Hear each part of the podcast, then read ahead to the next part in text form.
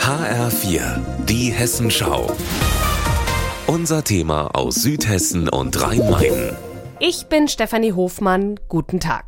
Wenn man von außen auf das neue Kunstdepot im Norden Darmstadts schaut, dann ist dieses erstmal unauffällig. Ein großer weißer Klotz, der kaum Fenster hat. Außen wachsen an einzelnen Drahtschnüren kleine Pflanzen empor. Doch dieses unscheinbare Gebäude ist eine architektonische Meisterleistung. Innerhalb von nur drei Jahren ist das neue Kunstdepot entstanden. Es ist technisch schlau und energieschonend, sagt Darmstadts Oberbürgermeister Jochen Patsch. Ja, wir haben äh, beispielsweise eine Photovoltaikanlage installiert die ähm, zusammen mit den Wärmedämmungskonstruktionen dafür sorgt, dass wir hier mehr Energie erzeugen, als gebraucht wird.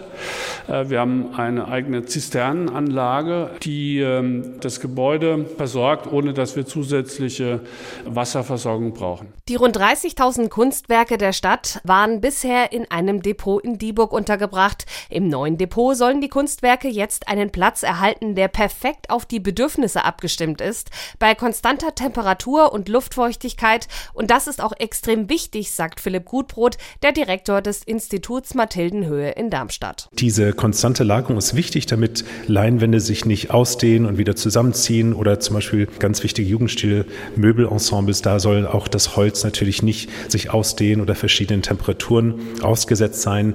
Jede Bewegung in der Temperatur kann Schäden ausrichten an Kunstwerken. Die Objekte stehen nicht wie in einem Museum perfekt inszeniert in den Räumen oder hängen an den Wänden. Stattdessen sind die Depoträume unspektakulär, Betonwände und Lüftungsrohre an der Decke. Wer ein besonderes Objekt ansehen möchte, kann das in Zukunft tun und dafür gibt es jetzt endlich auch einen angepassten Vorlegeraum. Also Menschen können jetzt sich anmelden bei uns, wenn sie ein Gemälde sehen wollen, eine Skulptur sehen wollen, eine Zeichnung vielleicht.